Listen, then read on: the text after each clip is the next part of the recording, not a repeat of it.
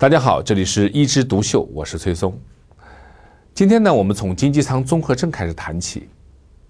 经济舱综合症啊，大概在一九九八年首次见诸报端，但是真正被人民关注是在二零零年的四月，有一个澳洲的女乘客从澳洲呢坐飞机飞伦敦的希斯罗机场，结果在入境厅啊突然猝死。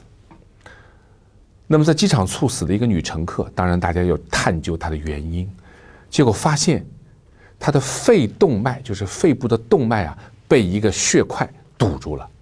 那这样血液就没有办法进入她的肺脏进行气体交换，也就是她最后是缺氧，最后猝死。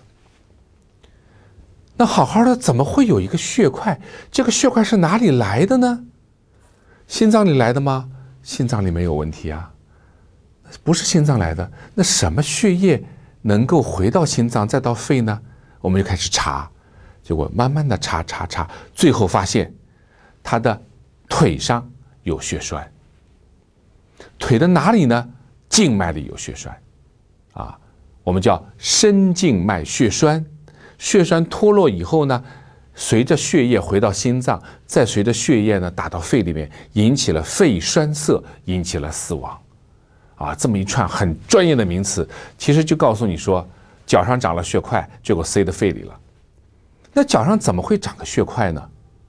就是因为当时啊，这个经济舱可能比较狭小，而且这个人呢，可能没有在这个飞行的过程当中去运动啊，没有，可能只顾着睡觉了，以至于他的腿啊，在十几到二十个小时这么长的时间里没有动过。大家知道，流水不腐。护舒不渡嘛，你当你这个血液一直不动的时候，它很有可能就长血栓，而且在机舱里面，你知道空气比较干燥，啊，我们经常觉得自己口渴，没有大量的补充水分的时候呢，这个血液浓缩也容易产生血栓，这就造成了这场悲剧。有时候啊，我们经济舱综合症只是肺栓塞的一个原因，有时候塞住的不是血块，是脂肪，脂肪哪里来呢？骨头里啊，我们人呢，小时候或者婴儿时期呢，我们整个的骨髓啊都是造血的。到了稍微大一点呢，我们的长骨，比如说我们的腿骨啊、手骨这种长骨当中的骨髓啊，都变成脂肪了。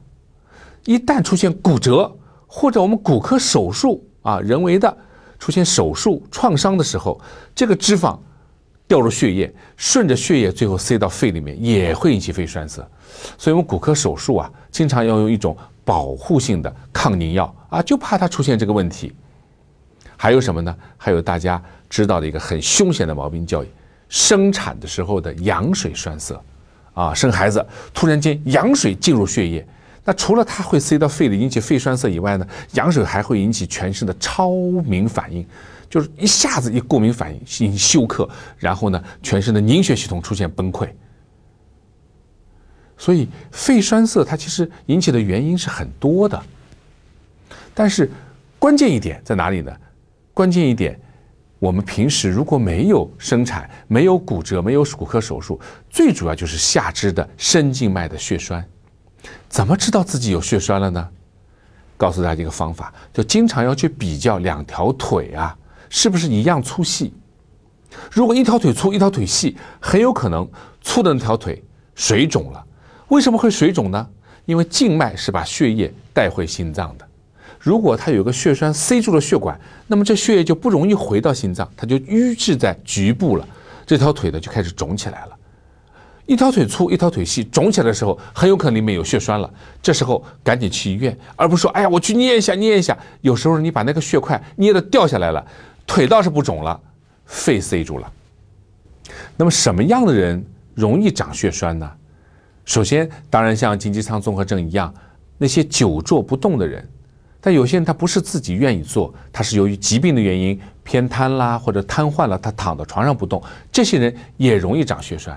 还有呢，女性的话呢，产后或者口服避孕药的情况下，也容易长血栓。还有呢，就是自己家族里面经常有有人要长血栓的人，或者四十岁以上有糖尿病啊、有高血压、高脂血症的人，哎，这些人血管条件不太好的人，容易长血栓。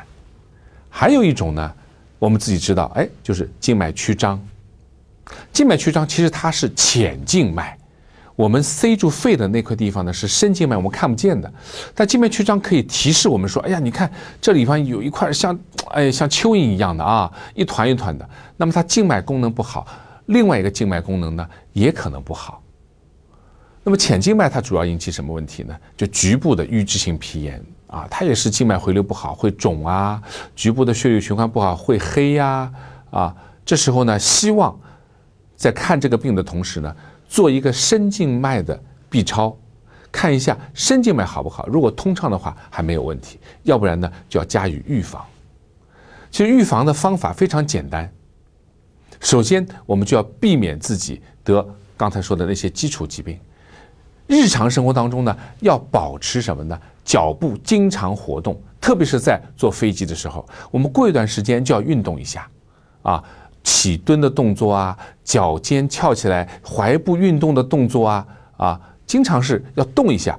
这样的话呢，加快局部的血液循环，就不容易长血栓。还有呢，在飞机上多喝水，这样可以稀释血液，也不容易长血栓。所以，我们今天呢，从经济舱综合症来了解了一下肺栓塞的很多的疾病。我们下次再聊。